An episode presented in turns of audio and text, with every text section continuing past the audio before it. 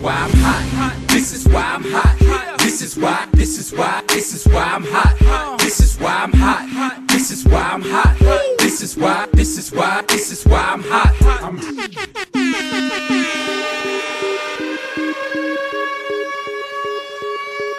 Здравствуйте, все дорогие слушатели. Мы начинаем сегодняшний подкаст West Coast of Cast, самый свежий, прям вообще вот только-только сейчас закончился Sunday Night Football. И с вами его, и его ведущий Илюха, и привет, Саша Ноник. Как тебе дела? Ну, Саша, знаешь ли, не самый свежий. Ну, ты выспался? Конечно. Окей. эм, Ну, что, сразу с места в карьеры, или ты хочешь обсудить какую-нибудь гадость? М, Но что, что есть обсудить, давай, подумай. Ты квартиру снял. Да, это такое, как это сказать. Знаешь, мне не понравился процесс. Я Ну, думал, что все просто. Ты позвонил по одному телефону, пришел, посмотрел, и все. Ну, у меня практически так и получилось, но, но, короче, не знаю, ужасно это. Ну, ну, главное, что ты снял. Это как бы осно- основная победа, поэтому теперь ты можешь там просто жить. У тебя Ну типа да. элитная квартира с э, видом на самолет или как? Да, с видом на шоссе, на самолеты. В общем, э, как в кино. Ну все, теперь ты смотри, ты знал, что на юге нет места смотреть футбол, теперь ты можешь смотреть у себя дома и звать домой людей. М, Да, только самому да перебраться бы. Мы, М, кстати, это придумали другой способ. Если, в принципе, в баре есть Wi-Fi, то можно просто притащить ноутбук, как мы сделали в субботу, и смотрели студентов. Знаешь, никаких проблем нет. В общем, на Ну, самом надо... деле, Не, ну с ноутбуком не прикольно, надо, чтобы можно было подключиться к телеку. Они дали хоть к телеку подключиться? нет, слушай. Да, с ноутбуком нормально было вообще. О, ну ладно, давай переходить к футболу, к этой безумной-безумной неделе. Начинаем с четверговой игры. И да, Браунс в волевой победе одолели Джетс. Все так мечтали, долго мечтали об э, боуле между Дарнолдом и, Бей- и Бейкером Мейфилдом. И вот он случился, ну, правда, по причине сотрясения у Тайрода Тейлора, или Тирода Тейлора, как, кому как больше нравится. И что ты можешь про это сказать? Бейкер фурил? М, Слушай, ну, в целом, именно, блин, конечно, уже стерлись воспоминания именно сильно от этой игры, но из того, что я помню, это, ну, для меня то, что случилось с Дарнольдом, это вообще не удивительно.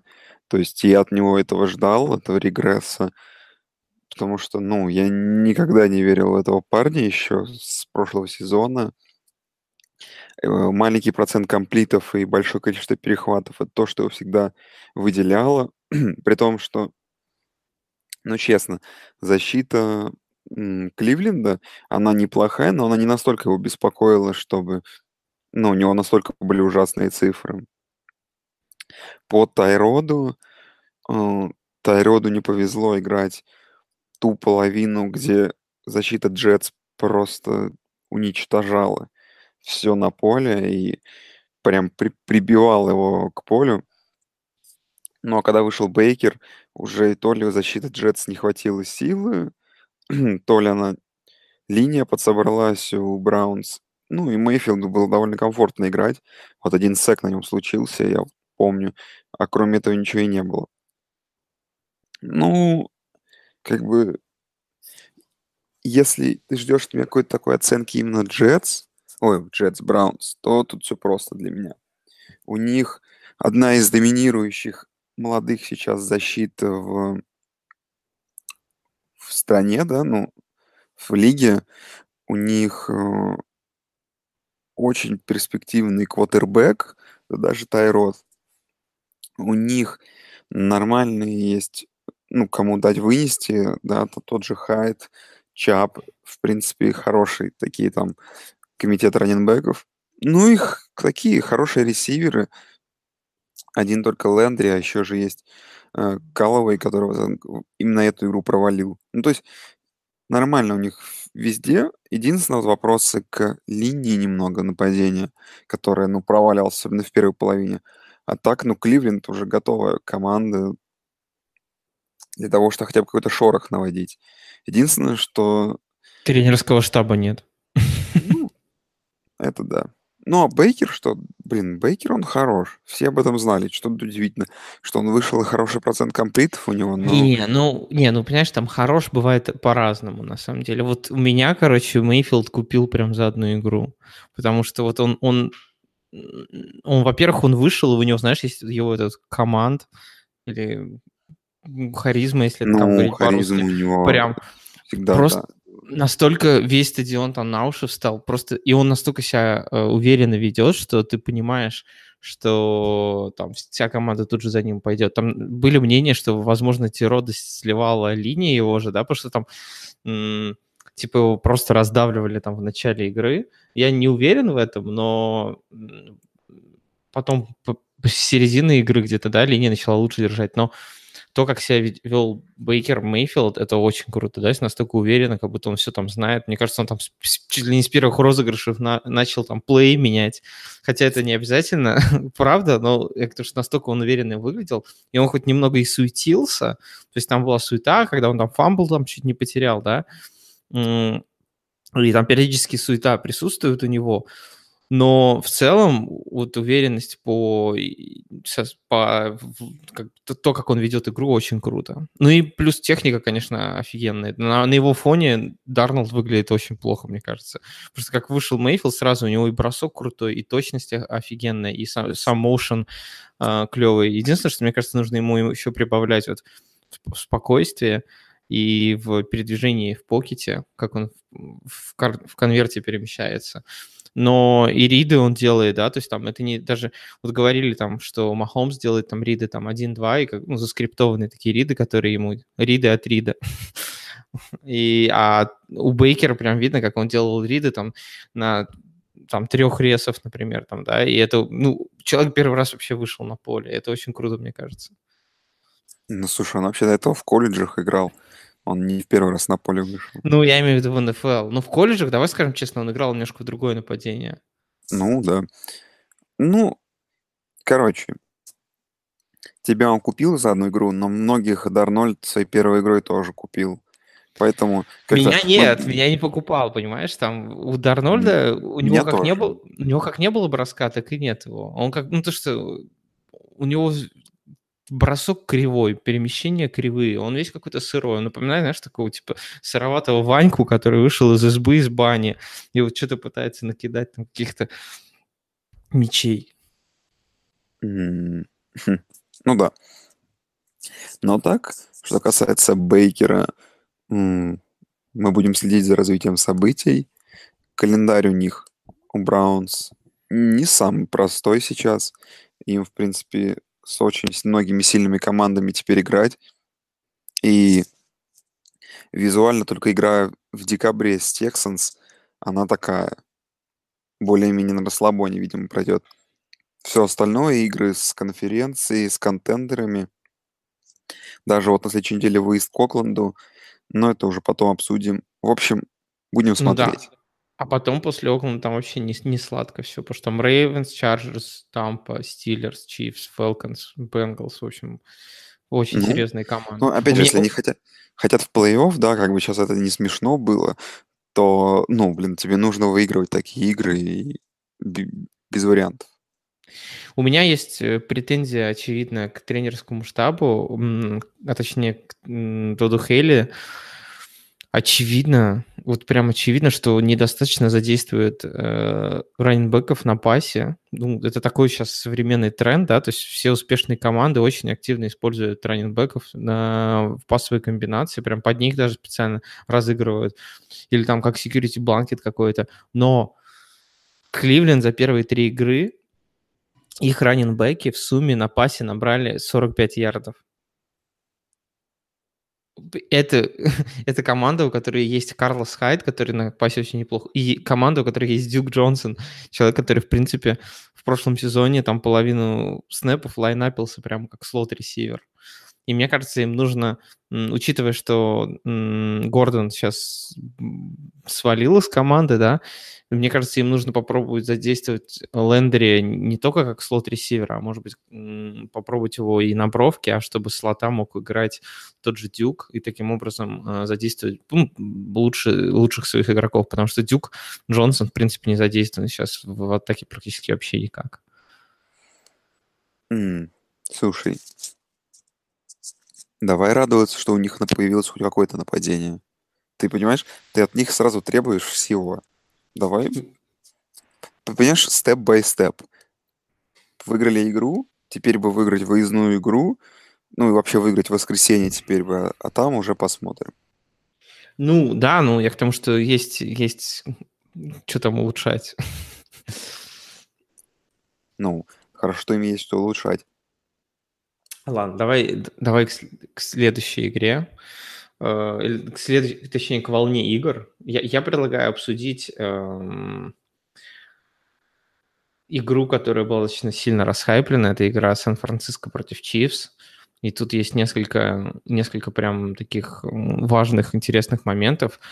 Ну, первое, это то, что, что Джимми Джисус больше не Джисус. Это раз. Второе, то, что я тебе вот писал вчера, да, э, Походу в, в лиге НФЛ есть определенный конкурс STEM, как в КВН, только для квотербеков. В лиге не может быть большее количество хороших квотеров, чем, как, чем какой-то лимит. И вот, соответственно, пришел в лигу, начал играть э, после травмы Тайрода, причем Бейкер Мейфилд, и теперь сейчас получил очень, походу, серьезную травму э, Джимми Гарополо. Ну, есть подозрение на разрыв крестов. Что ты на это что думаешь? Mm, слушай, ну, если подумать, то Бейкер Мейфилд занял место Сэма Дарнольда. А так, ну, много кто из квотербеков провалился. Не-не, погоди, он не, он не мог занять э, место Сэма Дарнолда, потому что э, Сэм Дарнольд не был хорошим квотербеком. Ну смотри, еще был Казинс на этой неделе. А, Эндрю Лак провел такой. Ну, вообще в, твоей, в твоих мыслях, вот в этих, в смысле, в, в этой в твоей теории, ну, и, и, есть, есть какой-то смысл. Но я, знаешь, в целом хочу сказать, что это, наверное, правило работает для всей лиги, не только для квотербеков. То есть, если где-то что-то хорошее происходит, то, например, там кто-то, тренер сделал хорошее решение, то, скорее всего, кто-то другой в лиге должен, ну, чушь какую-то створить. В общем, знаешь, в ответку какую-то ерунду сделать.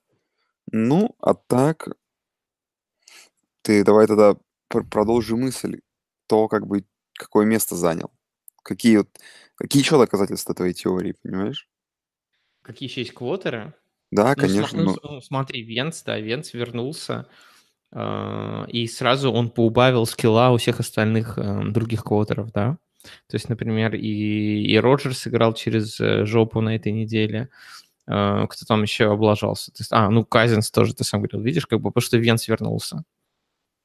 Блин, ну, тут нужно, как знаешь, тебе этот э, иллюминаты конфирмит, тебе нужно, знаешь, такое сделать, целую, знаешь, такую комнату собрать, ты там будешь собирать эти вырезки, э, знаешь, статистику приводить, так, в общем, стать гиком по этой теме и прям доказывать эту теорию. Типа, что 82 год, 11 неделя, вот этот парень выходит вместо этого, и тот сдает.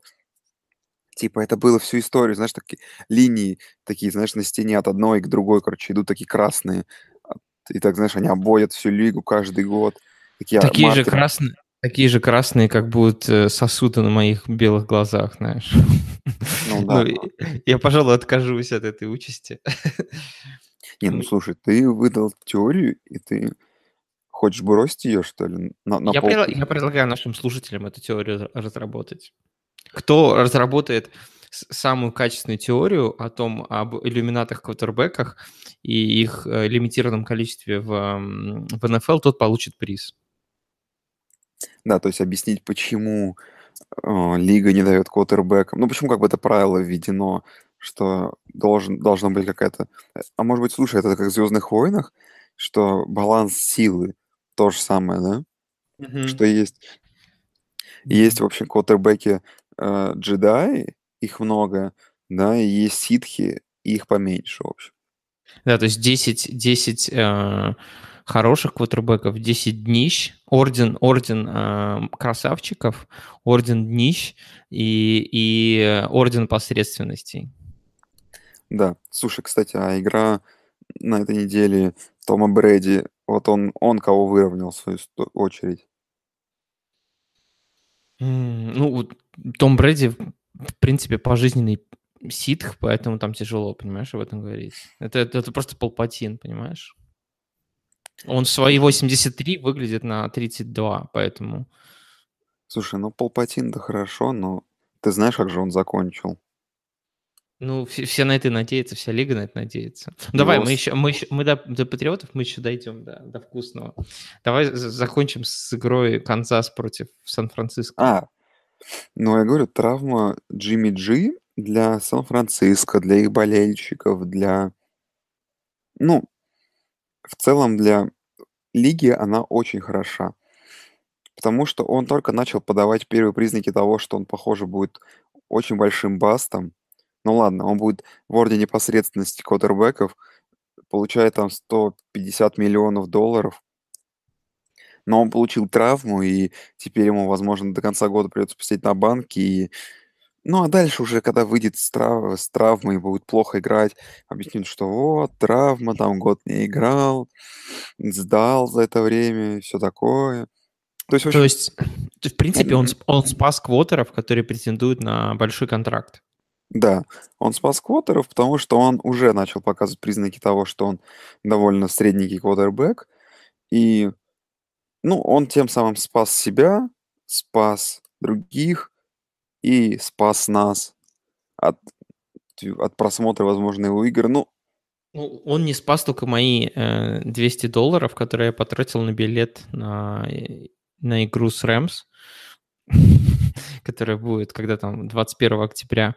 И теперь эта игра превратилась, если Джимми не будет, эта игра превратилась э, в такую же игру, как все остальные игры Рэмс, э, раскатка паровозом какого-то незаметного препятствия в виде Сан-Франциско. ну и знаешь, твои 200 долларов стали нем- немного обесценить свои акции. Да, инфляция просто очень быстро произошла. Да, только что твои билеты стоили 200 баксов, а теперь они уже и, и, и и двадцатки не стоят. Слушай, Ну, мне нет, кажется, Джимми Джи стоило бы свою зарплату теперь потратить на компенсацию разницы вс- всем болельщикам. В принципе, ему хватит. Слушай, ну, мне кажется, вот игра с Кардиналс, которая будет через две недели, мне заслуживает больше, знаешь, такого а, как-то интереса. Мне кажется, это будет просто... Если не будет играть Джимми, мне кажется, это будет просто днище. Ну, Просто днище днищное. И туда билеты будут продаваться по 20 долларов просто от безысходности. Но мы это Слушай, увидим. Ш- ну и Что, что- травма Джимми Джи, смотри, давай еще тоже скажем, что она уже на 100%, мы знаем одного победителя дивизиона, да, в лиге. Лос-Анджелес досрочно выигрывает на третьей неделе, давно такого не было. Так что, ну, хотя бы одно из нам известно, теперь будем смотреть, как они там посев какой получат. Да, все понятно. 19-0 можно выключать. Ну, скорее всего, кстати. Ну, 19 ладно, слушай, тяжело. В нынешней НФЛ 19-0 Ладно, это... ш- ш- ш- что ты думаешь про Канзас-Сити? Вот просто а- а- а нападение это продолжило феерить. Ну, там местами были затыки, ладно, хрен ты с ним. Так но вот, о том и речь. но по- заты- Меня- за- за- затык вторая половина. Но помимо Да, еще, да. помимо второй половины, э, еще и защита просто какие-то абсолютнейший трэш творил. То есть там два тачдауна было, когда э, теряли дебеки своих э, ресов или там тайтенда, там Китла, да, просто там один человек стоит, там в 10 метрах никого нет, и второй еще рядом тоже рес стоит. Там был, помню, не помню, был второй тачдаун, когда стоял Китл, еще, еще какой-то рес, и просто и вблизи нет никого, просто метров 20. Это же вообще что за жесть? Mm-hmm. Не знаю. Просто какого-то ответа от меня хочешь? Ну, они просто рофлят или просто это команда, которая может обыгрывать только вот так вот, а в плей-оффах э, выдерут? Слушай, ну это типичный андерит. Ну, ты же очевидно это понимаешь. Уже третья по счету победа, где они набирают под 40 очков, но при этом пропускает под 30. А, это типичный индирит, то есть пока он выигрывает все эти игры, но в один момент ты сам знаешь, что они, скорее всего, это все начнут проигрывать. Ну, опять же, хотя они, конечно, э, бросили играть немного во второй половине, у них все устраивало после первой, и они спокойно ушли на перерыв. Ну, я верю в немного в Сан-Фран. Ой, в Сан-Фран. В Сан-Фран-то я уже не верю. Я в Канзас-то верю. Ну, блин, опять же, вот не покидает при этом вот это чувство, знаешь, как это, как сказать-то, вот это вот э, предрешенности, что в один момент мы все равно знаем, как начнут играть, как начнут играть Канзас. Что в один момент они начнут сдавать игры в концовках, ну, будет происходить все то, что происходит с ними всегда. Опять ты эту тему заговоров поднимаешь. Иллюминаты, предрешенность Эндирида и Канзаса. Да, но опять же, ничто не мешает ему с новым кутербэком наконец сломать все это. Потому что, ну, то, что вот они делали в первой половине, учитывая, что там еще был жив Э, Иисус был жив, а, как бы это ни звучало религиозно или как-то еще. Это было офигенное зрелище. Так же, как, в принципе, первая четверть с Питтсбургом. В общем, им нужно избегать вторых половин Сан-Франциско, вторых, половин, вторых четвертей с Питтсбургами, и у них все будет хорошо. Если Джимми Гарополо это Иисус, есть ли шанс, что он воскреснет э, на 13-й неделе? Слушай, но сейчас же в современной НФЛ кресты это не как в европейском сокере, потому что если ты в европейском сокере получаешь, в европейском футболе, сокер он так европейский. Ну, в общем, ты понял. А, если ты получаешь в сокере кресты, то это нынче, и там чуть ли не знаю, не 10 лет отдыха тебе. В, в НФЛ-то люди сейчас выходят после крестов и через спустя полгода. Да вся проблема в том, что через полгода и сезон закончится. Я думаю, что мы его не Ну, если это кресты, мы его тоже точно больше не увидим. Ну, как минимум, э, сам понимаешь, к тому времени Сан-Франциско даже к 13 неделе будут идти примерно там, ну, допустим, даже при лучшем раскладе там 6-7, а я думаю, что это будет около 3-10. Э, какой смысл вообще его выпускать? Чтобы он опять свои мусорные победы тебя держал в концовке и всем дал надежду, что в следующем сезоне все будет хорошо? Ну, да. Ну, Чтобы оправдать свой контракт. Ну, слушай, если руководство клуба хочет рисковать его здоровьем, чтобы он оправдал свой контракт, да. Да, Ну, да не, понятно, что никто не будет выпускать, это все рофл, и пусть он отлечивается. Ну, на самом деле, в понедельник, то есть уже завтра мы узнаем, все будет МРТ, но выглядит пока все не очень. ну, слушай, кресты Вообще, такая травма. Она вообще, самая вообще, ужасная и на ровном месте получается. Вообще очень забавно, да, как э, быстро может происходить этот turnaround, когда еще год назад казалась гениальная сделка по обмену Джимми Джи за второй раунд и там выдаче ему контракта, а теперь как это все может оказаться достаточно сомнительным, учитывая, что он получает травму, он не будет играть, при этом оказываясь там чуть ли не самым дорогим игроком в лиге, и команда оказывается в легкой заднице. Mm-hmm. Ну, Тут знаешь, еще какая мысль по вот этой той теме? Что хотя бы у Сан-Франциско, как бы то ни было, у них есть, ну, хотя бы средний, когда вот из ордена посредственности кто-то, хоть и с травмой, но, понимаешь, у них видна какая-то перспектива, но, блин, у половины команд лиги нет даже не то, что баланса силы и ордена посредственности, там нет ничего вообще. Ну вот, говоря о посредственности, я предлагаю перейти к игре э, Майами и Рейдерс, где одна посредственность э, победила другую посредственность. Слушай, но тут как раз вот те две команды, где, как по мне, ну, правильно, да, они оба, обе, обе команды из посредственности как раз. Ну, не, ну Дерек Карр, слушай, не самый плохой. Короче, Кару нужно нормальное нападение, нормальный коучинг, а, чтобы его ресы чуть-чуть помогали ему. Хотя честно скажу, что, ну, э, корпус ресов там с Мартавиусом Брайантом, Джорди Нельсоном и Ама- Амари Купером, блин, такому корпусу ресиверов вообще-то половина лиги, знаешь ли, завидует. Просто Ну, проблема... Брайан там ненадолго, он как бы скоро пойдет отбывать дисквал свой, но в принципе да. Ну, ну и Джаред Кук, у них же Тайтен хороший, в принципе, также. Да. То есть э, у Окленда, блин, на самом деле персонали в нападении неплохие. Тот же на выносе Дак Мартин, Линч в свои годы там старается, тащит как-то вот это все вперед. Ну, по самой игре скажу так. Майами 3-0. Майами 3-0 заслуженно, но все это э, идет э, в комплекте с их, ну, довольно неуверенной игрой. Такой себе. То есть они играют, выигрывают, э, но все эти игры такого не то чтобы на тоненького, но ты не видишь вот доминации. То есть понятное дело, что сравнивать их с Рэмс бессмысленно, но э, ну, знаешь, 3-0 лучше, чем там 0-3 и другие очевидные фразы, но им нужно еще в игре прибавить. Потому что, учитывая, что мы будем обсуждать Sunday Night Football, сейчас Майами, учитывая их календарь, ну, как бы ни мне было смешно, это возможный фаворит на дивизион, и это странно.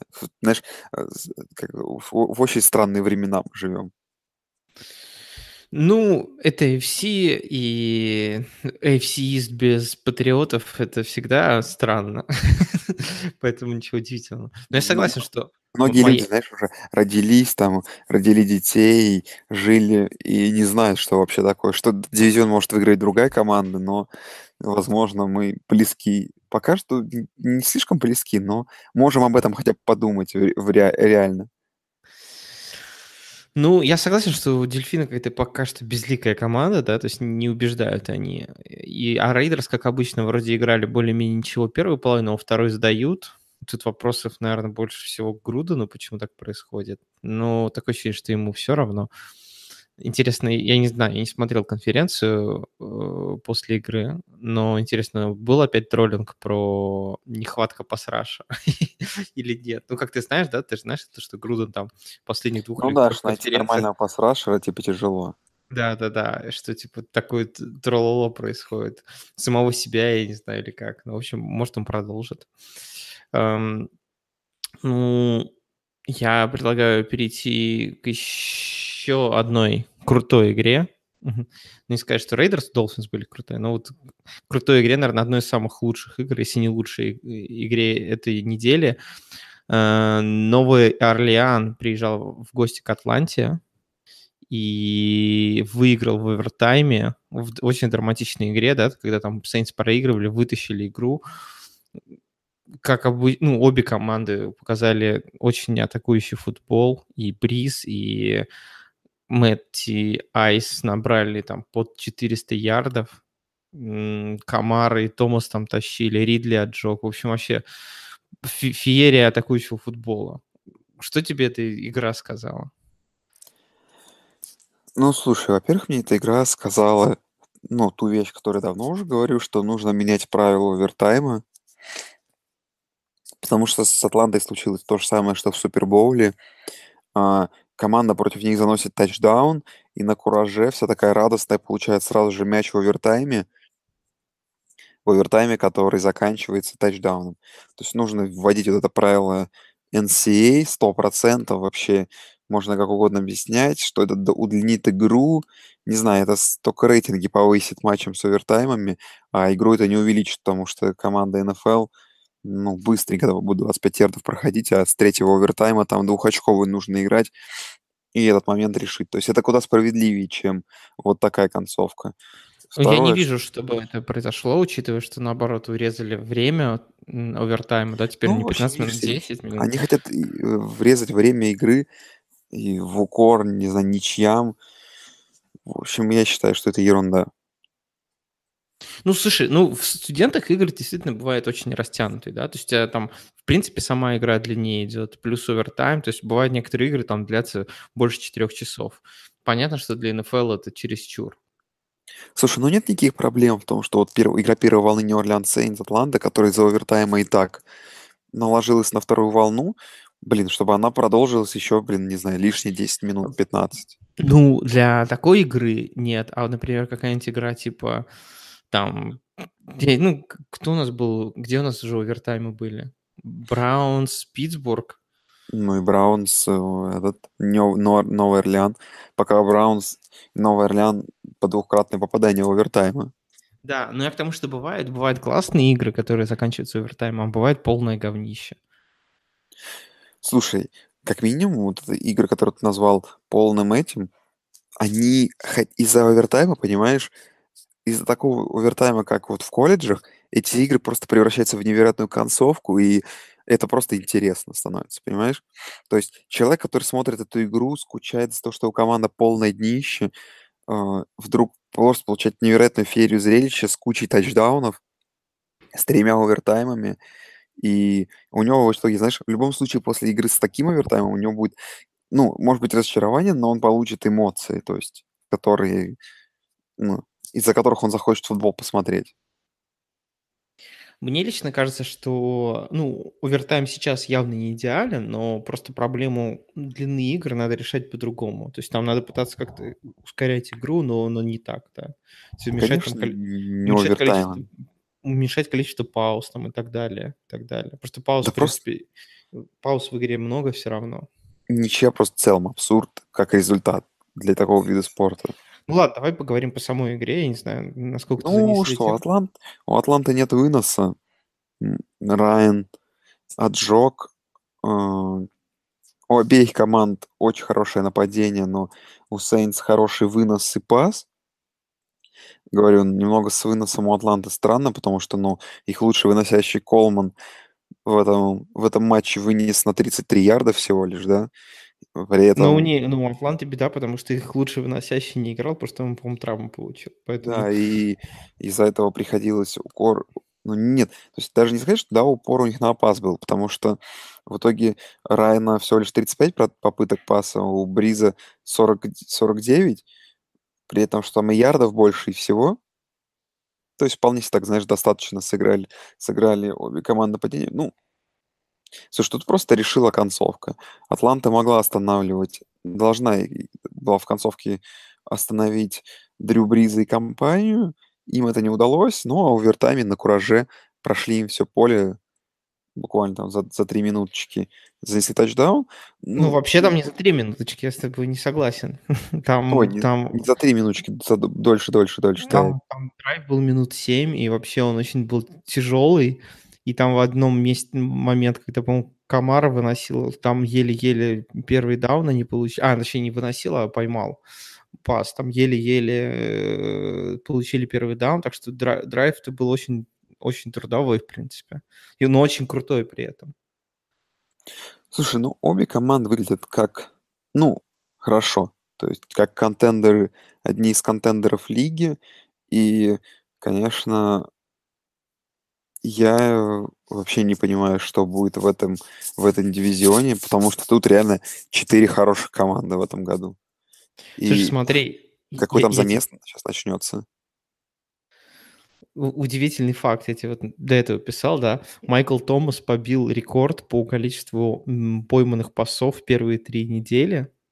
До этого был рекорд у Хулио Джонса, по-моему, что-то там 35, а у Майкла Томаса там что-то 37 или 38. Ну, как безумная, да, цифра.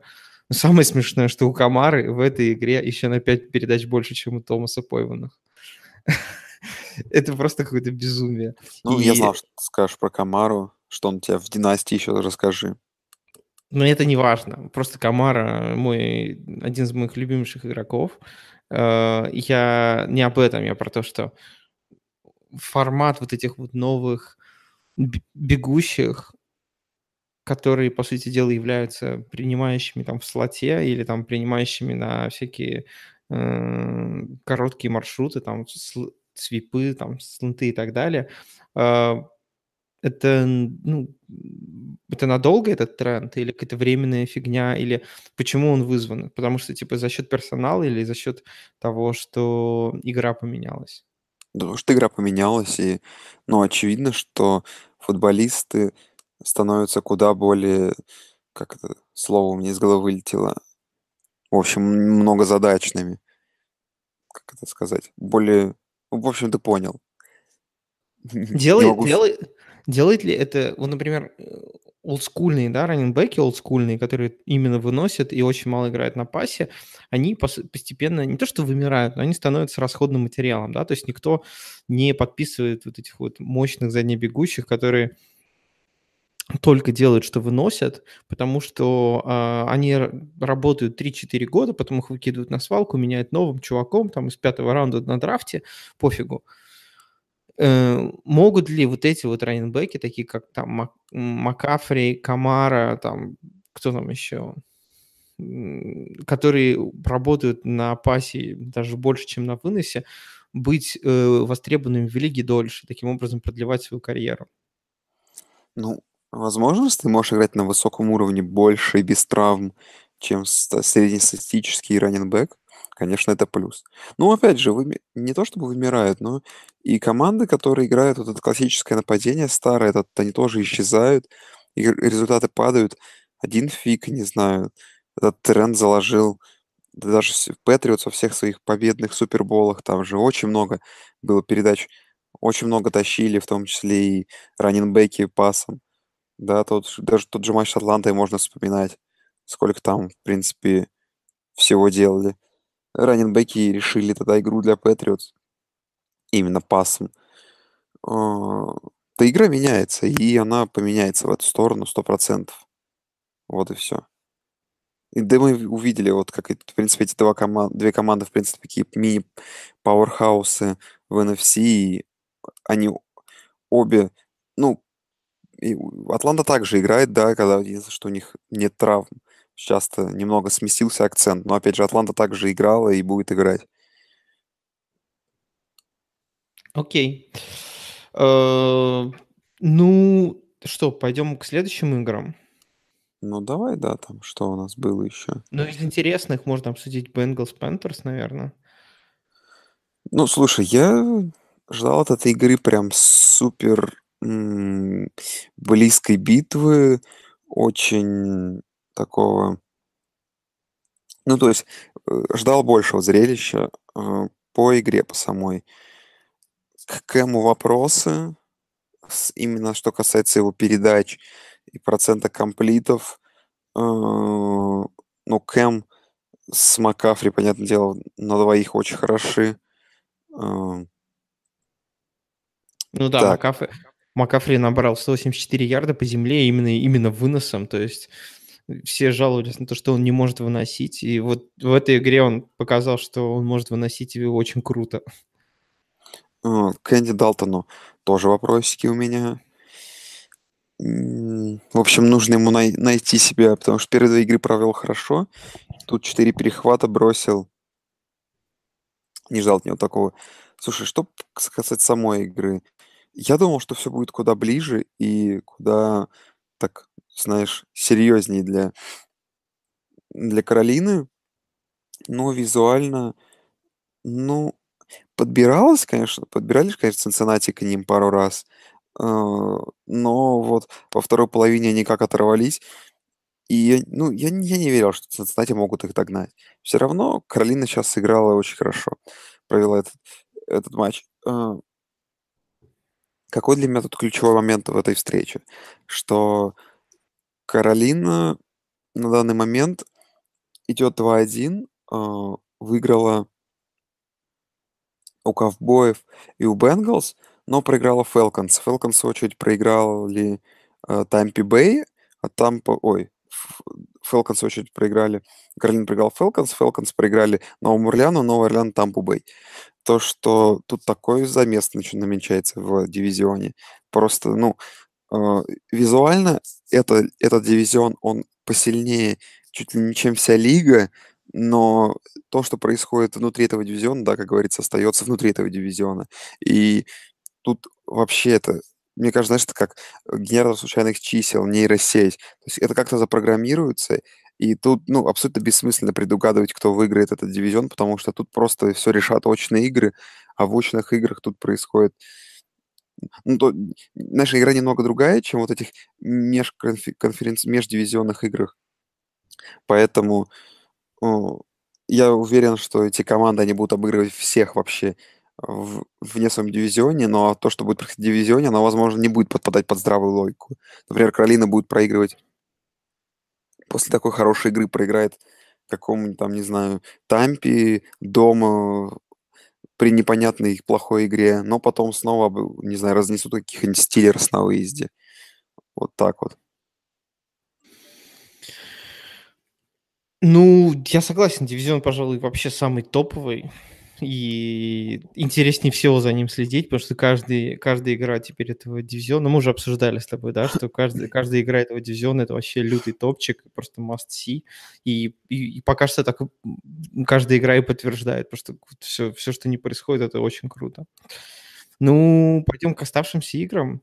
Э, надо ли обсуждать игру Packers с Redskins или просто сделаем бойкот этому безумию?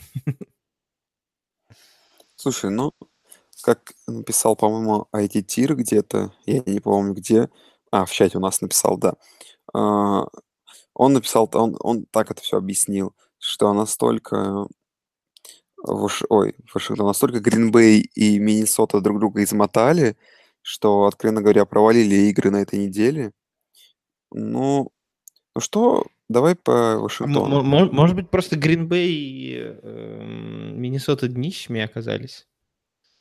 Слушай, это нельзя исключать этот вариант, но все-таки предлагаю тут проверить временем. Я предлагаю немного быстренько пробежаться по Вашингтону. Ну, ну погоди, Вашингтон ну надо же авиреактить, надо говорить, это днище, это говно. Слушай, ну, я бы...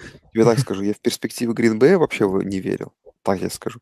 То есть для меня даже Детройт с... Как его зовут? Со, со Стаффордом и то лучше, честно тебе скажу. Вот, вот такого надо, больше хот-тейков. Ах, больше хот-тейков. Да я не верил в Гринвей с самого начала, и до сих пор в него не верю. С чего мне в них верить? Кто у них есть? Блин, не знаю, у них есть... Джонс выносит у них потрясающе. Из ресиверов у них кто там? Джеронимо Алисон. Хорошо, отлично. Ну, кто, кто у них? Не знаю, блин, ну, ну честно, ну, Грэм, Грэм более-менее, но это уже такой старый тайтенд, побитый жизнью. Да, Даванте Адамс. Как Ну и все, который 50 ярдов поймал на 7 кэтчей. Значит, у них какой-то плейбук неправильный, если у тебя ресивер так за такое количество комплитов, такое маленькое количество ярдов набирает. Не знаю, Роджерс хорош, понятное дело, но у него нет нападения. У этой команды нет нападения, и я вообще абсолютно не удивлен тому, что это произошло. Ну ладно, давай тогда по Вашингтону быстренько. Ну, Вашингтон что, фаворит дивизиона, получается, теперь? Ну, там такой дивизион, ты же понимаешь, что Слушай, вот они на следующей неделе играют против Сейнс на выезде. Я думаю, они должны как раз... огрести. Я думаю, они должны огрести. Ну, они должны, во-первых, огрести, либо если они не огребут, то вот можно сказать, ага, Вашингтон, возможно, теоретически for real. Но это только так. Да не, я думаю, они огребут, а Фили разыграется Венц, и Венц, и Венц вместе с Филой заберут дивизион. А, ну, возможно.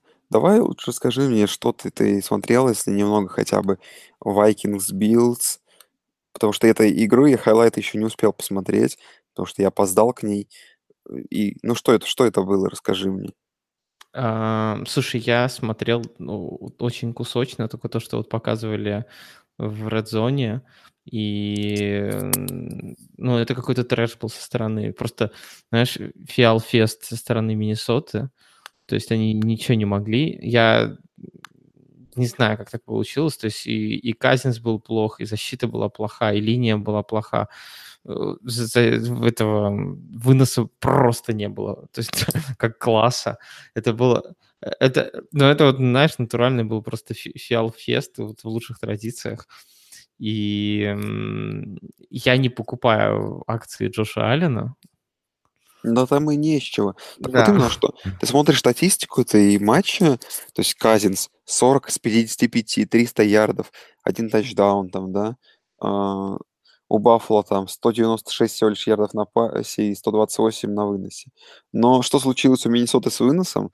И тут хочется обсудить. 6 попыток выноса на 14 ярдов, из которого 2, из, 2 на 2 ярда это у Казинса. Что это вообще было? Ну, видишь, э, Миннесота с самого начала залила, начала быстро проигрывать и э, решил, видимо, э, Зимер так играть, что они весь остаток игры пытались только пасовать, соответственно, 55 попыток, паса. Мне кажется, это тоже косяк какой-то, потому что если уж все так не идет, попробуйте сыграть по-другому, да, попробуйте там через вынос. То есть даже там не то, что он не работал, его толком и не было, даже попыток не было. В общем, ну и линия была плохая, там, скорее всего, ничего бы не вышло. В общем, был просто фиал-фест. Конечно, Миннесота выглядел вообще не похоже на себя, и непонятно, что случилось. Там все просто плохо играли, и там Дикс плохо играл, там он не, не, из 10 пасов на него только 4 поймал. Там все отвратительно выглядело. То есть там из, на, из плеймейкеров э, Миннесоты выглядел нормально только Тилин, наверное, и все. Но как бы, я не знаю, можем, конечно, это теория о том, что они там все устали и так далее. Мне, я, знаешь, вот на эту тему думал сегодня, и мне пришла мысль такая в голову. Знаешь, на что похожи первые 3-4 недели в НФЛ? Первые 3-4 недели НФЛ похожи на игру в мафию, когда ты пытаешься вычислить, кто говно, а кто нет. И вот э, чередой вот кто кого обыграл, а кто кого не обыграл, ты пытаешься понять, кто реально говнище, а кто нет. В реальности ты это поймешь только где-то там недели к шестой, к седьмой, к восьмой, когда уже все станет на свои места. А вот эти все э, рофловые результаты в первых четырех неделях тебе будут казаться совершенно дикими и бессмысленными. Вот, ну, мне кажется, вот, потом вот это... будешь смотреть особенно. Да, вот эта вот игра, скорее всего, такое будет. Вот мне так кажется. Ну, то есть, как бы ты э, Миннесоту не скидываешь с, я не с скидываю, контендеров. Я не скидываю. С другой стороны, все так может поменяться. Вот сейчас, знаешь, все может поменяться. Вот о командах, э, об командах в НФЛ можно с определенностью сказать такое, вот, знаешь, даже сложно сказать, кто полное днище, потому что сегодня Аризона да, там чуть не выиграла свою игру. Биллс обыграли Vikings. Все, какой-то какой трэш происходит, да? Только одна команда вот есть, да, там Рэмс, которая пока что всех уверенно обыгрывает, и, и все с ним понятно. Со всеми остальными вообще ничего не понятно. Не, ну есть еще одна команда, которая полное днище, сто процентов, это Хьюстон. И, да, ну можно обсудить их заодно сразу. Слушай, ну они проиграли очередную близкую игру, в которой при определенных раскладах они имели шансы на победу, и вместо того, чтобы, условно, начать сезон там 2-0, там да. 2-1, в смысле 3-0, они начали сезон 0-3. Да не имели они шансов там на самом деле, потому что там за, за сколько там, за 2 или 3 минуты до конца у них, они проигрывали два владения, и там было уже все понятно.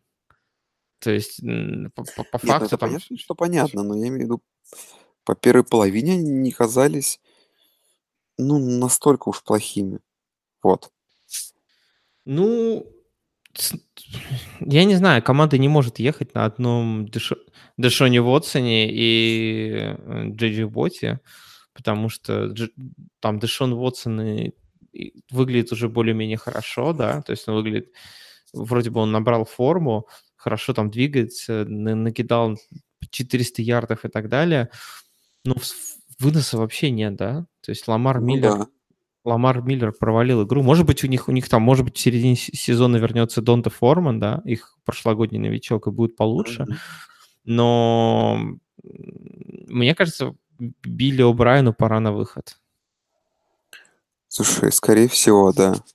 Потому что и моя ставочка на то, что Хью первого тренер, который уволят, нет. Ну, кстати, у букмекеров, чтобы ты знал, он и был главным фаворитом на увольнение. Там ну, коэффициент был 3,5, на Хью был 4,5. Но я думаю, что это произойдет уже буквально, ну, наверное, на следующей неделе, если они снова проиграют.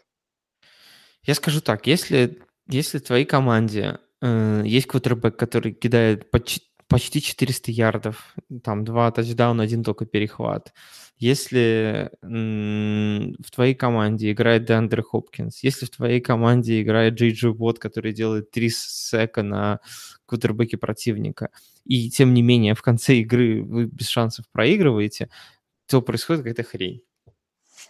Ну, тогда, может быть, вопросы к координатору защиты еще нет?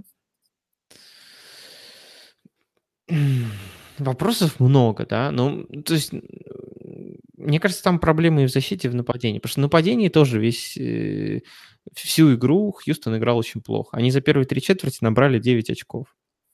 Ну, это тоже правда. Но и опять же, да, это произошло против Giants, против, откровенно говоря, одной из самых таких средних команд сейчас в лиге. Да, у них есть Баркли, да, и Лай, как, как бы то ни было, Илай всегда остается квотербеком, но да, но это реально сейчас совсем средний уровень. И они им проигрывают при очень, ну, как очень плохо, да, играя. О, не знаю, ну, я боюсь, что сезон Хьюстона просто уже не спасти, вот в чем дело, понимаешь? Ну, тут снова, знаешь, начинается эта игра в мафию по вычислению, кто говно, а кто нет. Потому да. что мы сейчас думаем такие, ох, типа, Нью-Йорк Giants вроде же говно были, и, типа, Хьюстон проиграл им, и проиграли Титанам, а Титаны тут э, обыграли Ягуаров, и тут уже непонятно, а может быть, а Титаны Ягуары не так... обыграли Патриотс, получается, да. значит, Патриотс самое дно, понимаешь, в этой лиге. Ну, это, до этого мы еще дойдем. Возможно, так и есть. Да. И я к тому, что вот эти вот комбинации все тоже, они не очевидны. Возможно, возможно, Giants не такие дно, возможно, Хьюстон там еще возьмут там после этого две, там, две-три игры и смогут спасти сезон, что у них следующая игра против Кольц, потом против Ковбоев, потом против Биллс. И в теории, да, как бы, если вы нормальная ком- команда, то вы должны эти три игры брать. С другой стороны, если вы, мне кажется, если вы проиграете там кольца ковбои, то все, можно до свидания. Да, может быть, уже пора им сливать на первый пик, нет, как ты считаешь? А, да, зачем? Ну, как бы, ну, это же, это же Ну, потом, НФЛ, его как бы. а потом обменять его, этот первый пик. Мне кажется, им надо не на первый пик идти, а на нового тренера, да, потому что у Хьюстоне... Потратить, е- потратить пик на нового тренера. Да, ну, понимаешь, в Хьюстоне, в принципе, есть талант. То есть эта команда не без талантов.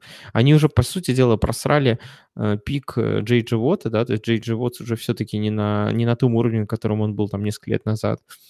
У них есть сейчас Дэшон Уотсон, у них есть э, Деандре Хопкинс, у них э, у них есть еще люди, да, там и в нападении, и в защите. То есть, в принципе, эта команда не полная дырка. У них, у них есть игроки, плеймейкеры отличные, которые могут решать. Но команда не прогрессирует из года в год. То есть да, там есть, например, есть Cincinnati Bengals, да, которым есть вопросы там по поводу Марвина Льюиса и то, что команда не прогрессирует из года в год, они там не могут чего-то добиться, но, тем не менее, Cincinnati Bengals находится на очень высоком уровне, как правило, да, то есть они там претендуют на дивизион каждый год, они там претендуют на, условно говоря, 9-10 побед. С Хьюстоном это не происходит. Они претендуют на 8-8 в лучшем случае каждый год, если повезет. И имея такой ростер, да, то есть ну окей. Я думаю, ему Би, Биллу О'Брайену дадут еще поработать, потому что прошлый сезон был омрачен травмой Дэшона Уотсона. Сейчас Дэшон Уотсон вернулся, и вот, мне кажется, ему дадут еще поработать, например, игры 4. И, и если там будет провал, то скажут, ну, дорогой, вот у тебя есть твой квотер, у тебя есть твои принимающие, у тебя есть твоя защита, и ничего не происходит. Где? Слушай, в твоем там спиче есть здравое зерно, но я предлагаю посмотреть еще хотя бы чуть-чуть. Ну, скорее всего, так и будет. Ну, давай, раз уж мы затронули этот дивизион, дивизион Хьюстона, то можем поговорить еще и про игру их соперников по дивизиону. Это Тайтанс против Ягуаров. Ну, вот эта классическая система, когда ты не можешь, команды не могут в нападение, там, да, обе. Э, Ну, если, понимаешь, с Титанами это еще было ожидаемо, это такая, откровенно говоря, слабость их с нападением, то что случилось с Джексонвиллем, я просто не понимаю ну, какого-то логического. Дж- Джексон Вильямс случился обычный совершенно факт. Блейк Бортлс после хорошей игры сыграл свою дерьмовую игру. Ну, тоже не исключено, но и вынос, знаешь ли, не так поддержал. Елден, м, в общем, ну, может быть, им мало попыток давали. То есть, опять же, зачем они так акц- акцентировали нападение на, на, на, на, на- на пасе, я не понимаю вообще абсолютно. Мариота средин, Габерта вообще непонятно, зачем они выпускают. Да не, ну там травмирован, травмирован был Мариота вроде как, и вроде как начинал в старте Габерт, но я пропустил этот момент, потом очень быстро там все-таки вышел Мариота. В общем, самое смешное, понимаешь, что в этом дивизионе Джексонвиль, Теннесси на первом месте, Индианаполис на втором. И, ну, учитывая такого Дэшона, если вдруг Хьюстон начнет играть, слушай, ну тут есть все шансы даже Хьюстону еще дивизион выиграть. Потому что пока все вот эти три команды, а, ну, Теннесси и Индианаполис смотрятся вообще посредственно. Джексонвиль, если, э, если будут играть как на этой неделе, а не как на прошлой, то тоже не особо суперсильная команда. В общем, у меня много вопросов к Ну, мне кажется, Джексонвилл попала в западню, которую они сами себе нарыли, да, то есть они и так хотели откреститься от э, Леони Фурнетова и открестились от него. Прошлую победу они вроде как одержали полностью без него, но они играли, мы помним, против кого? Против команды без защиты и против команды, э, против которой Блейк Бортлс выглядел как Hall of Famer. И, и тут оказалось, что не всегда так гладко выходит, особенно когда у тебя квотербек Блейк Бортлс все-таки, как бы, как бы мы его не любили, он парень достаточно ограниченных скиллов.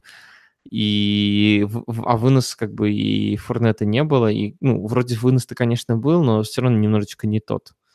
И оказалось, что... Ну, на самом деле, игра-то была унылая. Это была игра двух э, команд, которым нужна атакующая Виагра, и у которой их не было. В принципе, ты знаешь, мы ничего не узнали нового про защиту Джексонвилла. Защита Джексонвилла пропустила 9 очков.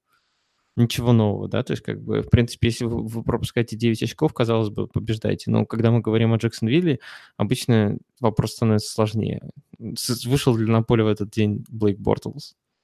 на Се- какой ноге он проснулся, как минимум. Да, и сегодня нет.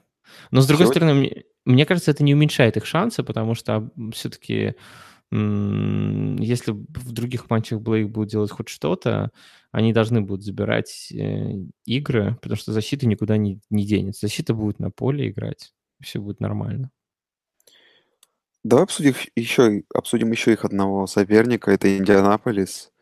Слушай, ну, ну, во-первых, давай, ладно, по Филадельфии быстренько. Карсон Венс вышел, и такое ощущение было, что это, собственно говоря, Фолс просто в его форме, потому что, ну, это очень сильно напоминало то, что делал на, на, поле, на поле Фолс. То есть, может быть, в это он и был? Возможно, я говорю, что, скорее всего, так оно и есть. Потому что, ну, такой среднестатистический процент комплитов Фолза, маленькое количество тачдаунов при неплохом количестве ярдов, выигранная игра в концовке на тоненького. Ну, Иглс молодцы. То есть они сейчас при очень таком тугом старте выиграли две игры. И я думаю, дальше дело попрет. А к Эндрю Лаку... Ну, там мне больше вопросы к тренерскому штабу, к плейколлингу, но в целом Эндрю Лак пока не показывает себя на все сто, но все-таки это Лак. На нем всегда можно будет выехать. Просто, У я меня, у думаю... меня вопрос про последний розыгрыш в этом матче, когда Индианаполис Кольц швыряли за 4 секунды до конца Хейл Мэри в зачетку Филадельфии Иглс, и исполнять этот бросок вышел, как ты думаешь, кто? Ну, это же все объяснили, что... Джа- Джакоби Брисет. Да, что Лаку, типа, руку берегут. Это, конечно, уже до какого-то абсурда доведено было в данной ситуации, но Не, ну тут Слушай. варианта два. Берегут руку раз, а может ли он вообще кинуть на 70 ярдов мячик два? Ну, он точно не Махомс. Слушай, ну если реально какие-то проблемы у него с здоровьем, ну, да пусть, слушай, нормально это решение было. Если это реально на здоровье квотербека может это сказаться, нормально, пусть, пусть будет, в общем. Ну, это не то, что... Я не говорю, что это ненормальное решение, это просто смешно выглядело, понимаешь? Такие все такие, о, что тут Брисет делает? И явно как бы, ну, Брисет, наверное, тоже тяжело. Ты прикинь, ты выходишь и говорят, ну-ка, пар, парниша, шуряй нам Хейл Мэри, зарешай нам игру. А ты как бы всю игру сидел на лавке, такой, типа, там, яйца чесал, и, и тут тебе надо выходить и кидать Хейл Мэри. Но он, естественно, кинул хреново, если ты помнишь, он перекинул даже зачетку. Слушай, ну это говорит о силе его руки, может быть, это не так плохо. Ну, это понятно, что это так плохо, но когда человек выходит холодный со скамейки, понятно, что ему тяжело прям сразу мгновенно одним броском влиться в игру, да. Ну, да. В принципе, они могли с таким успехом, знаешь, там это любого другого чувака позвать, там, типа, пантера. Ну, если можно на 70 ярдов дать пас, почему бы и нет. А, так. Слушай, давай обсудим, наверное, последнюю игру в первой волне. Ну, я тут хочу очень прям быстро сказать по игре Балтимор и Бронкос, что Балтимор 2-1, но Балтимор выиграл у Биллс, который, в общем, довольно разобранная команда, и плюс это были Биллс с Питерманом, и они выиграли у Бронкос, и вся проблема в том, что пока я не могу понять, что за, что за зверь такой этот Бронкос, какая это команда по силе. Вот и все. Ну, я думаю, там варианты два. По нашей классификации это что-то между орденом посредственности, переползающий в орден днищей. Поэтому... Вот, вот, вот, о том и речь. Поэтому, в общем, не нужно прям оверреактить, но 2-1 идут в дивизионе. Ну, посмотрим, когда они там начнут с Питтсбургом, даже с Кливлендом играть. Они покажут игры, все. Ну, да, да. Ну, в общем, я не знаю, Бронкос лично для меня такая, вот знаешь, абсолютно постная команда.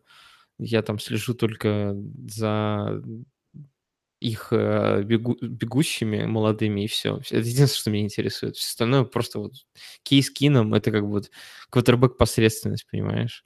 И когда он играл в Миннесоте, за ним было хотя бы как-то интересно следить. Сейчас это просто не имеет смысла даже так же, как их все принимающие. В общем, я думаю, даже обсуждать их нечего, поэтому пойдем дальше.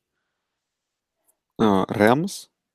Рэмс. А, не супер уверенно, чтобы, но без нервотрепки в концовке, без вообще, ну, то есть они не давали подойти к себе, ну, то есть там был момент, когда одно очко была разница. То есть они не выигрывали, не выиграли крупно, но не дали подобраться к себе ни разу Чарджерс. Это первое там с какого-то года дерби, дерби, ну, в смысле, игра двух Лос-Анджелесов. Наконец-то кажется, был анш... Мне кажется, аншлаг. это да, пе- первое дерби Лос-Анджелеса, нет? Нет, нет, нет. Там до этого были, играли сколько-то лет назад, по-моему. Вообще, когда в, в Red сказали, когда Форест Гамп был самым лучшим фильмом в США. А, да-да-да, точно, точно. Там сейчас еще мультик такой был на эту тему. Единственное, что Рейдеры сыграли тогда против Рэмс. Да-да-да. Лос-Анджелес Рейдерс против Лос-Анджелес Рэмс. Слушай, ну, я так скажу, что с Рэмс все понятно. Рэмс использовали, как бы, ну, выиграли, играли ровно так, как им нужно было для победы. Тут, кажется, они вот свой этот ры- рычаг не потянули, ускорение и нитро. Тут они провели игру так более-менее спокойно, чем предыдущие. Мне вот не, не понравилось нападение Чарджерс. Но все-таки, блин, Филипп Риверс, все-таки такой персонал у него крутой, э, такие у него ресиверы. В общем, я думаю, что Чарджерс должны играть нападение куда лучше, чем то, что они играют. То, что в защите есть проблемы, это уже другое. Но у меня вопрос именно к их нападению. То есть считаю, что он должно быть куда более качественным. Ну, на самом деле они выглядели не, не настолько плохо, да, то есть, в принципе, они выглядели конкурентными более-менее, но Рэмс такой атакующий каток, который прям с первого драйва обычно начинает выносить соперников, что тяжело против них играть. Но Риверс выглядел не то чтобы очень плохо, выглядел компетентно, да, то есть там, в принципе, все выглядело более-менее компетентно, но мне просто кажется, что сама по себе э, команда слабее в целом по там ряду показателей. В первую очередь, наверное, даже тренерский штаб. М. А как единственный у меня вопрос, вот как ты считаешь, какой из, э, принимающих, э, Лос-Анджелес Рэмс самый важный и самый крутой? Рэмс? Да. Ну, вот у них есть у них есть Вудс, Кукс и Кап, да? Кто из них Ну, скорее всего, так как у меня во многих фэнтези-лигах, а, у меня этот Подожди, а кто у меня, кстати, во всех лигах? Я потому вчера смотрел, и меня бесило, что, в общем, было очень мало. У меня Алан в одной из лиг. В общем, меня бесило, что на него особенно передач не было. Сейчас скажу, а по Рэмс меня Ну. Вудс, А, ну, наверно. Ку- Кукс, Кукс, у меня нет Кукс. Вот. ну, мне кажется, Вудс-то сейчас самый самый крутой чувак. Не, ну по ярдам, по сути, одинаково они сыграли, но именно таргетом в редзоне был постоянно Вудс. Вот, и вот это меня раздражало прям. Ну и Кап немножко. Ну, слушай, да что, блин, хорошая как бы игра. Блин, ну, Рэмс очень хороши, но серьезно, у них три ресивера, еще Герли. Тут реально. Они сейчас на таком можно, можно, снова, можно снова открыть мою любимую рубрику, э, как мы все просрали, и вспомнить, что вообще-то Роберт Вудс играл в Баффало, пока его за мешок картошки не обменяли в э, Лос-Анджелес Рэмс. Да слушай, Рэмс вообще ведет сейчас себя как один из крутейших франчайзов вообще, потому что они имеют и у них есть перспектива, в общем, всего этого. То есть видно какая-то цель, к которой они идут, и перспективы есть. Ну, окей. Эм, ну, что? А, Слушай, ну две давай. игры еще давай. Ну, Сихокс обыграли Cowboys. Скорее всего, это было ожидаемо. А, там Локет отжег. Да Но просто, да просто Даллас дно. Вот. просто Дал- Даллас вообще ужасно плохо. че- Ну вот это прям а, вообще прям настолько все выглядит ужасно. И самое главное, ну реально у этой команды нет никакого будущего. То есть Ну, на самом деле, смотри, у них все развалилось ровно с одной э, проблемой. Как только у них развалилась их элитная онлайн, развалился весь Даллас, просто весь. У них развалился вынос, у них развалился пас, Прескотт вообще не способен никаким образом а, двигаться в конверте, чтобы избегать давления, и в результате у него там 5 секов, да, и и отвратительный пасовый рейтинг. То есть как, у него нет принимающих, ну, все плохо. Я не знаю, могут ли они вообще хоть как-то пофиксить линию, могут ли они что-то с этим сделать? Может ли ну, я думаю, только в Может- межсезонье. Все уже. Ну, мне кажется, да, этот сезон можно заканчивать. Ну, для них, да, это тут кажется конечно. Ну, а по Сиэтлу ситуация чуть-чуть получше, но практически такая же. Смотрел я очень много. Ну, из того, что в три- во второй волне, да, вообще всего лишь три игры было. Эту игру очень часто включали. Слушай, но бедный Рассел, он там носится, умирает, страдает, получает, и вот серьезно, и как-то в одиночку старается при этом тащить команду. Слушай, ну мне кажется, знаешь, вот разница между Далласом и Сиэтлом ровно в одном. Просто у, у Сиэтла точно так же нету линии, но при этом у них есть Рассел Вилсон на топ, не знаю, топ-3 квотербек лиги, да, если не топ-1, который способен там уходить э, от захватов, там перемещаться вообще как бешеный, в общем, делать в одно лицо и целую игру команды. Вот, вот все отличие. Поэтому в, в такой игре, как Dallas Cowboys Seattle Seahawks, Сиэтл побеждает. Но когда это будет игра против хорошей команды, это все Сиэтл будет сливать. Не, да, поэтому и те, и те довольно посредственные команды будут, как, в принципе, и две других, которые играли в этой волне. Чикаго очень сложно. Сложную игру провел с Аризоной, еле-еле выиграл у Аризоны с счетом 16-14. Халил Мак очередную монстрскую игру провел, но кроме Халил Мака там нету ничего. Ну, да, Халил Мак уже... Сколько он там, два сека сделал? Да, он сделал два сека, захват с потери ярдов, три раза ударил квотербеков, больше всего у него просто теклов на кам в команде. В общем, Ну, ну, и, и я не буду, я не буду заводить очередную рубрику, оправдал ли Халил Мак свой собственный переход в команду Чикаго, но Трубицкий дно или посредственность. посредственность скорее пока что. Ну, Но Я мне кажется, говорю- знаешь, такой к нижнему, к нижнему уровню посредственности он. Да, потому что я честно скажу, что я вот вот этот хайп Трубиски от фанатов Чикаго, у них такое комьюнити, оно, видимо, со времен កា тлера привыкло все, всегда верить в своего квотербека, несмотря на все невзгоды, несмотря ни на что, просто продолжать верить в них бесконечно, а, и боготворить своего квотербека, что они слишком перестарались с этим. Ну, Трубиский реально посредственный квотербек.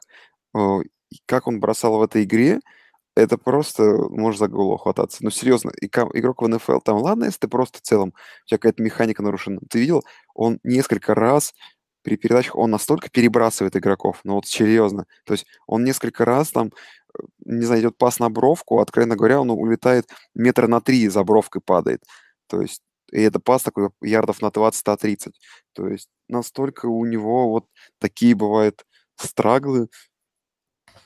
Вообще, то есть это не знаю, я в него никогда не верил. Э, Но болельщики Чикаго, конечно, продолжат, но я говорю, это просто такая особенность, мне кажется, именно комьюнити Чикаго, что вот если у них есть квотербек, мы должны верить в лучшее, мы должны боготворить его, и, возможно, все один день изменится. Но нет, мне кажется, ничего не изменится, и тот, тот факт, что сейчас Чикаго на первом месте в дивизионе, это только лишь такая, такое стечение обстоятельств забавное.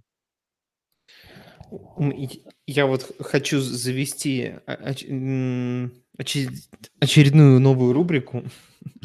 Ам,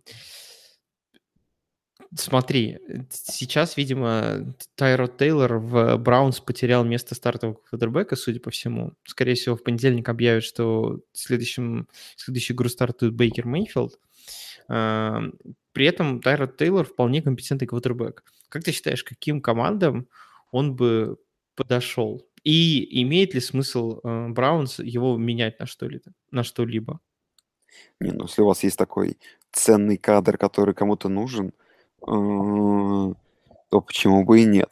Но каким командам он нужен, давай прой- пройдемся быстренько по всем как вот командам, у которых нет квотербека.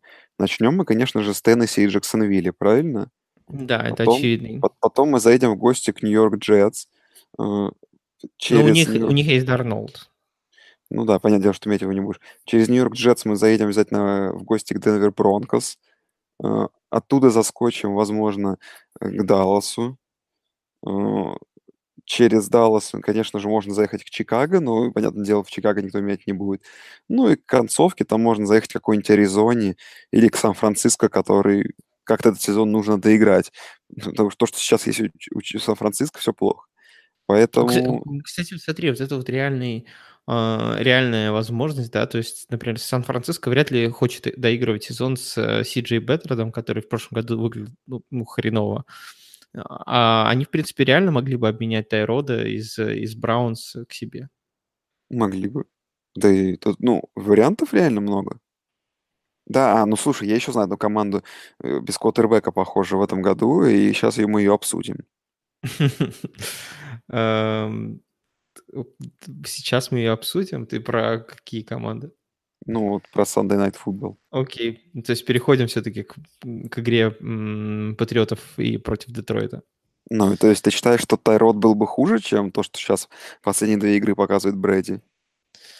Я думаю, хуже, просто потому что у Брейди м, очень тяжелая ситуация в плане принимающих, когда у тебя играют э, быть, два в плане возраст, возраста? Ну, на самом деле, я считаю, тут комплексная проблема, да, то есть, во-первых, команды сейчас, ну, даже не то, что раскусили, тут раскусывать не надо, тут надо быть достаточно глупым человеком, чтобы понять, как играть против Нью-Ингланда. Против Нью-Ингланда, и команда вот так вот и играет. Детройт всю, всю игру и так играл. Double team в наглую на, на, на Гронке, а всех остальных ресов просто M2M. Ни Хоган, ни, господи, Паттерсон, ни Дарсет не могут э, обыграть корнеров один в один. На Гранковске висят по два э, реса, и, соответственно, естественно, он не может ничего сделать. Брэди, мне кажется, местами даже психует. Но, если честно, он даже был временами не точен. То есть там было несколько передач, когда они были не очень точно сделаны. Еще там был один, один очень показательный момент, когда Брэди прессовали, и он, соответственно, кинул мяч, пас вообще непонятно куда, какой-то был на route, а там не было никого даже близко. Там в лучшем случае его могли перехватить, и то с трудом. Естественно, ему кинули желтый флаг за умышленную откидку мяча, но это был очень тоже показательный момент. И, ну, понятно, что вынос очень плохо выглядит. Сони Мишель выглядит просто отвратительно. То есть совершенно непонятно, зачем ему дают вынос, играть попытки выноса. Такое ощущение, что просто оправдать выбор в первом раунде драфта. Э, принимающих нет, и Брэди, соответственно, на всем этом фоне выглядит, ну, не, ну, то есть в конце в этой игре я все ждал, будет ли попытка какого-то камбэка, будет ли попытка камбэка, но вообще даже близко не было, да, в итоге все закончилось перехватом, и все очень печально. Другое дело, что не думаю, что Тайро Тейлор спас бы ситуацию в данном, в данном случае, если только бы он выносить начал, просто выносящих нету. Но м- если в следующей игре заиграет тот же Джош Гордон, который человек, который на самом деле один на один может обыграть практически любого корнера за счет своих данных физических. Потом через неделю еще появится эм, Джулс вернется, да, Джулиан Эдельман.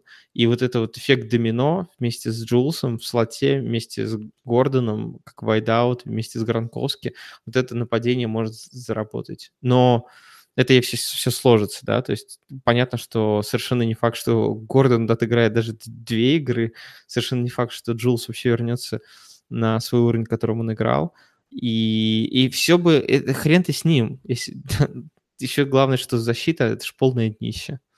Там Гилмор вообще непонятно, что делает, какие-то дырки в дилайне при защите от выноса просто отвратительные.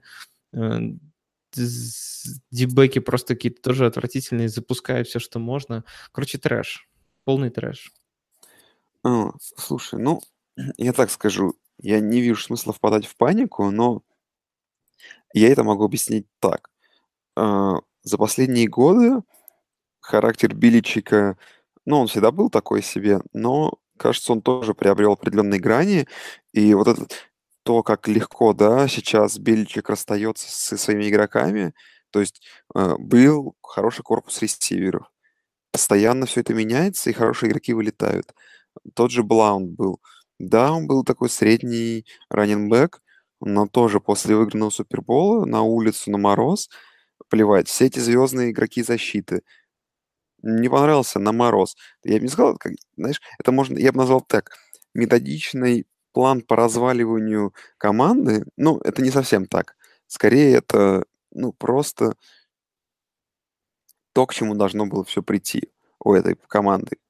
А, был, а, ну, то есть все было хорошо а, у них, да, у патриотов, но все-таки так вот эти не, не супер дальновидные решения э, Бельчика, потому чтобы разогнать многих звездных игроков, которые были плеймейкерами, из-за его нежелания платить много, это в один момент должно было, э, ну, как бы, дать свой эффект, и я думаю, что сейчас хоть подпиши, да, Patriots куча куча крутых ресиверов, это не спасет ситуацию, потому что проблема, она комплексная и вообще не абсолютно не в ресиверах. Ну, в том числе и в пасовом нападении, но, опять же, там и вопросы к защите, и вопросы к выносу. Поэтому, ну, можно, конечно, сейчас начать там наводить панику и сказать, что все, Dynasty is over.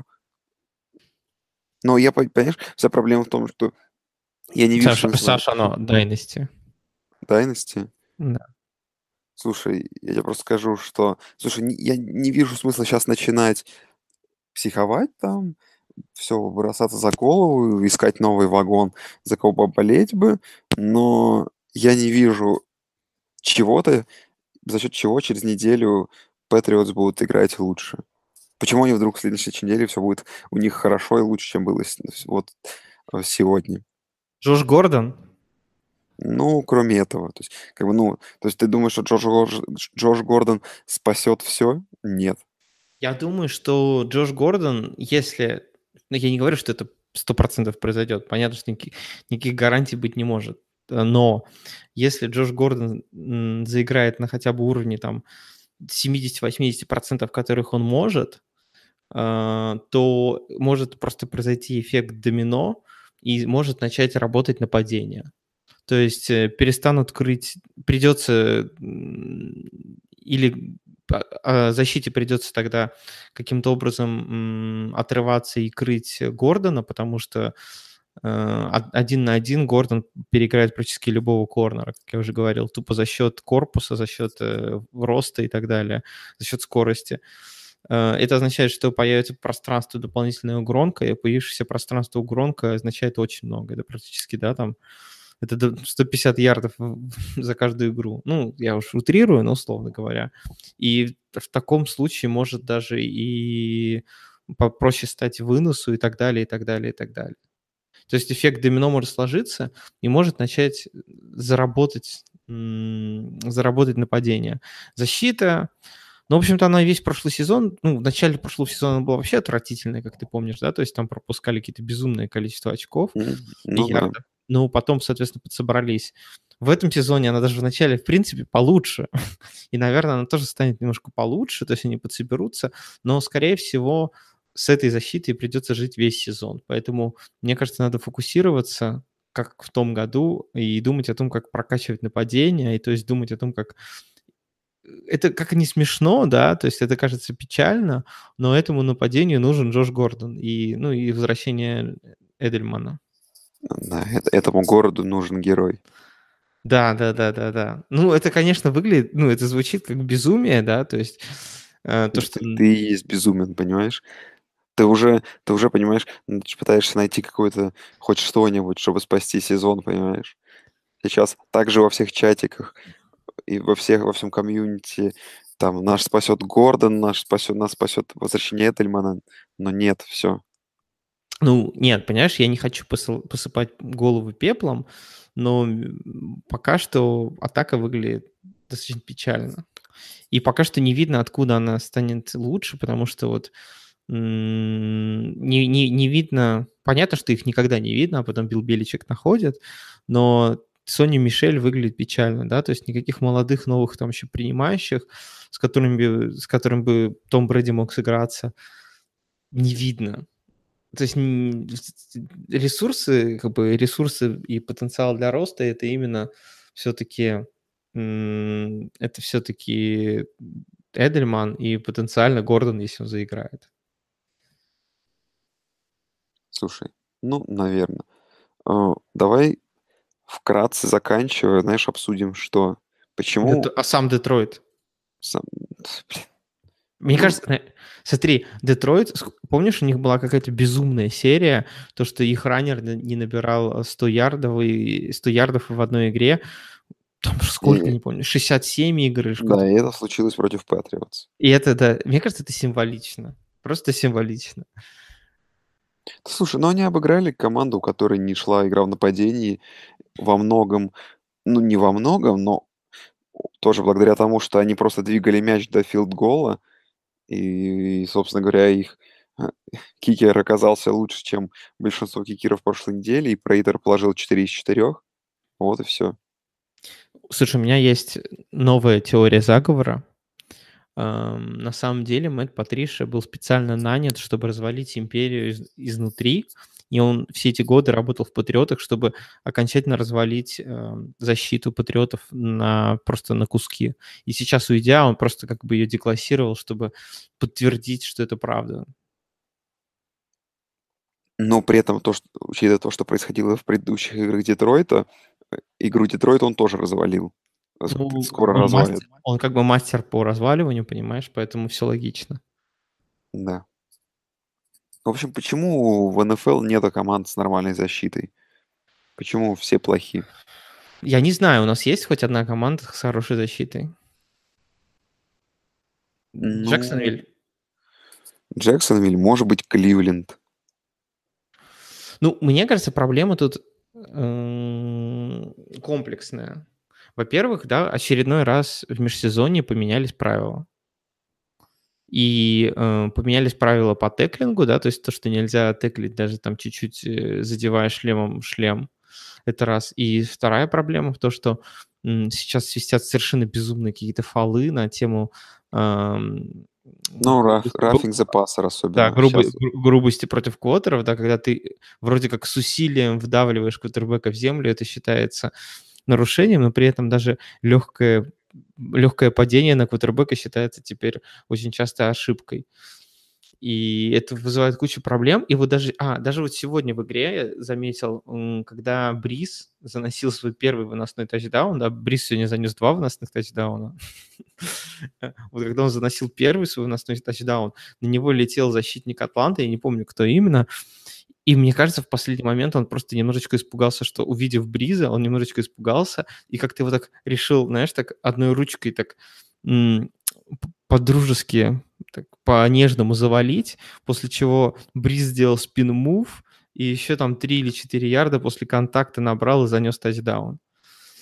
И вот мне кажется, это плоды как раз-таки вот этой вот фигни, когда защитники уже подсознательно начинают бояться хорошенечко бить квотербеков. Хотя Брикс уже был, в принципе, бегущим, то есть, наверное, его можно уже просто валить, но у людей, уже у игроков в подкорке, вот в сознании вот эта вот тема появилась. Нет, наверное, квотера нельзя трогать. Слушай, ну это, мне кажется, тема для отдельного подкаста вообще. Ну, наверное, да, но вот мне кажется, это вот во многом проблемы с тем, что у команд нету защиты, идет, от- идет оттуда же. Да. Плюс, опять-таки, это вот эти вот темы, что не хватает тренировок, а все мы знаем, что для теклинга, для защиты нужны тренировки и так далее, и так далее, и так далее. В общем, ну просто все говно. Вот ответ. Да. Слушай, ну и последнюю тему, которую давай предлагаю обсудить, прям совсем, учитывая, что ты, ты говоришь, что многим, ну, у многих как бы проблемы с э, выносом. Э, Стиллерс готов выслушивать предложение по Беллу. Ну и что ты думаешь, нужен кому-то такой из команд высокооплачиваемый игрок?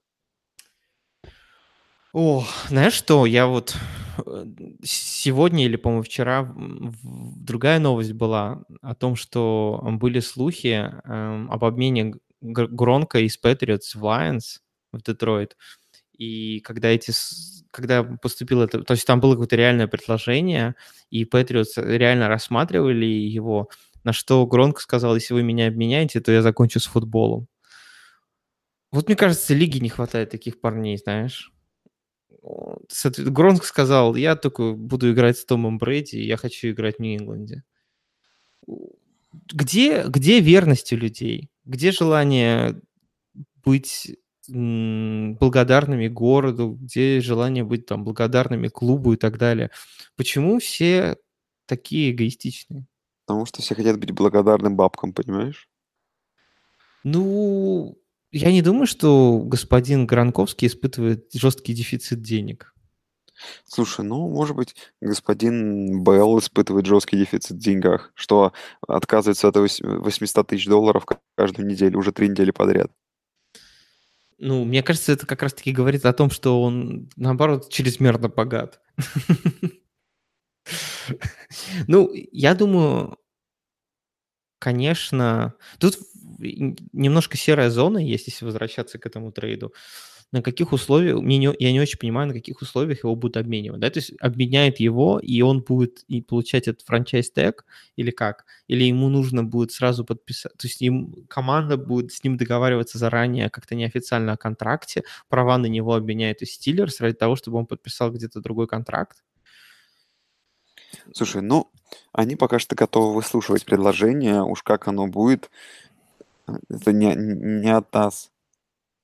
Ну, а так, как я понимаю, то, что я прочитал, да, ему должны предложить такие же, тип- пла- ну, как бы, такие же, собственно говоря, деньги, как при теге, а, видимо, потом должны продлевать. Либо им должны дать, дать контракт, что он будет в этом году получать деньги по тегу, а в следующем году, например, другие. Ну, посмотрим, посмотрим. Слушай, ну, как, как говорил э, один из моих любимых героев фильма «Снэч», который в русском прокате был как «Большой куш», а «Гоблина» по-другому, не стоит недооценивать предсказуемость глупости. И по-любому же кто-то найдется, кто заплатит эти деньги. По-любому. Но, Есть же быть, есть просто вот ряд команд, у которых с бегущим проблемы, да, то есть там у Seahawks, например, у, у у Хьюстона, например, сейчас нету бегущего. У кого там еще проблемы? У да у Пекерс. всех, у всех проблемы. У Слушай, Кольц. Ну, Вот какие-нибудь Кольц могли бы дать какие-нибудь безумные деньги ради какого-нибудь Белла. При том, что у да. них ком- команда говно, но пофиг. Но твоя фраза, понимаешь, про, про, про оценивание глупости, может быть, это по отношению не к Питтсбургу или к другим командам, а по отношению к Беллу, который уйдет с радаров, и его никто не захочет выменивать. Питтсбург подумает, а нахера он нам нужен, они его катнут, и этот человек себе не найдет команду. Ну, конечно, такое не может произойти, но в теории, представляешь, это э, Белл так больше не придет ни одного снэпа в НФЛ. Да не, я это не, не- в это не верю. Понятно, что его кто-нибудь подпишет, даже если его просто катнут, кто-нибудь да его подпишет на какие-нибудь бабки, он то все равно пойдет, то есть завязывать с футболом вряд ли будет. Э, Вопрос просто на какие, в какую команду. То есть Стиллерс была неплохая команда, но это забавно, конечно, что Стиллерс теперь разваливается по кускам, и мы об этом тоже уже говорили, и там был этот типа скандал между э, Антонио Брауном, да, и кем-то там, бывшим работником клуба или что-то такое. В общем, забавно, что потеряли Брайанта, теряют Белла, и там с Брауном тоже проблемы.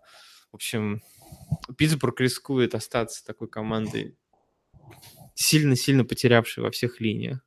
Пи- Питтсбург рискует в дивизионе с Кливлендом, Цинциннати и Балтимором оказаться на последнем месте в этом году. Это был бы эпичный успех, я считаю. Да.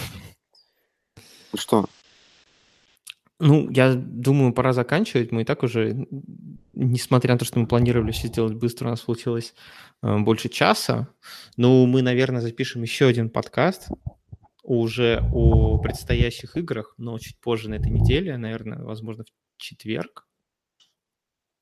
да, давай предварительно на четверг забьемся. Поэтому мы на этом с вами прощаемся. Ищите э, происки иллюминатов везде.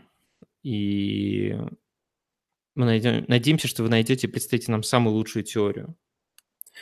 Да, друзья, очень странно происходят вещи. Э, Я предлагаю просто нам всем сесть и наблюдать за этим, и как бы просто, просто смотреть за происходящим, потому что в смешное время мы, кажется, живем, и надо просто, да, если мы не сможем, не можем понять, что происходит, просто нужно с этого угорать. Так что всем пока. Всем счастливо, пока. No,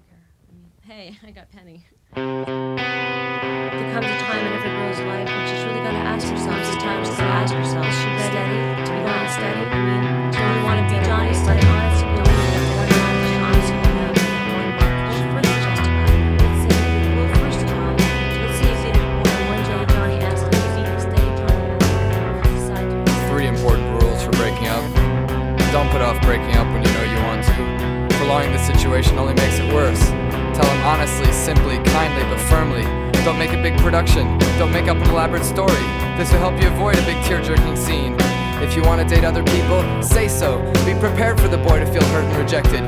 Even if you've gone together for only a short time and haven't been too serious, there's still a feeling of rejection when someone says she prefers the company of others to your exclusive company. But if you're honest and direct and avoid making a flowery emotional speech when you break the news, the boy respect you for your frankness and honestly, he'll appreciate the kind, straightforward manner in which you told him your decision. Unless he's a real jerk or a crybaby, you'll remain friends.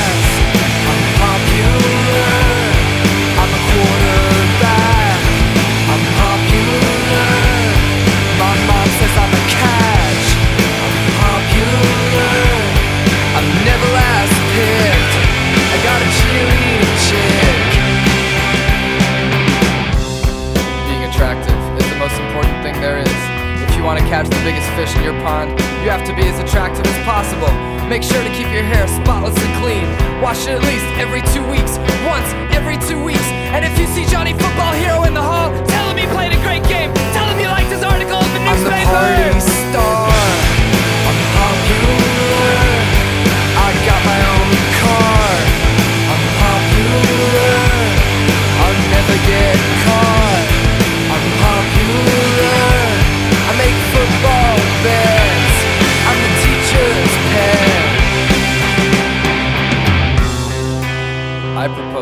support a one month limit on going steady.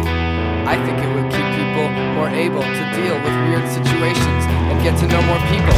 I think if you're ready to go out with Johnny, now's the time to tell him about your one month limit. He won't mind, he'll appreciate your fresh look on dating. And once you've dated someone else, you can date him again. I'm sure he'll like it, everyone will appreciate it. You're so novel, what a good idea! You can keep your time to yourself, you don't need date insurance, you can go out with whoever you want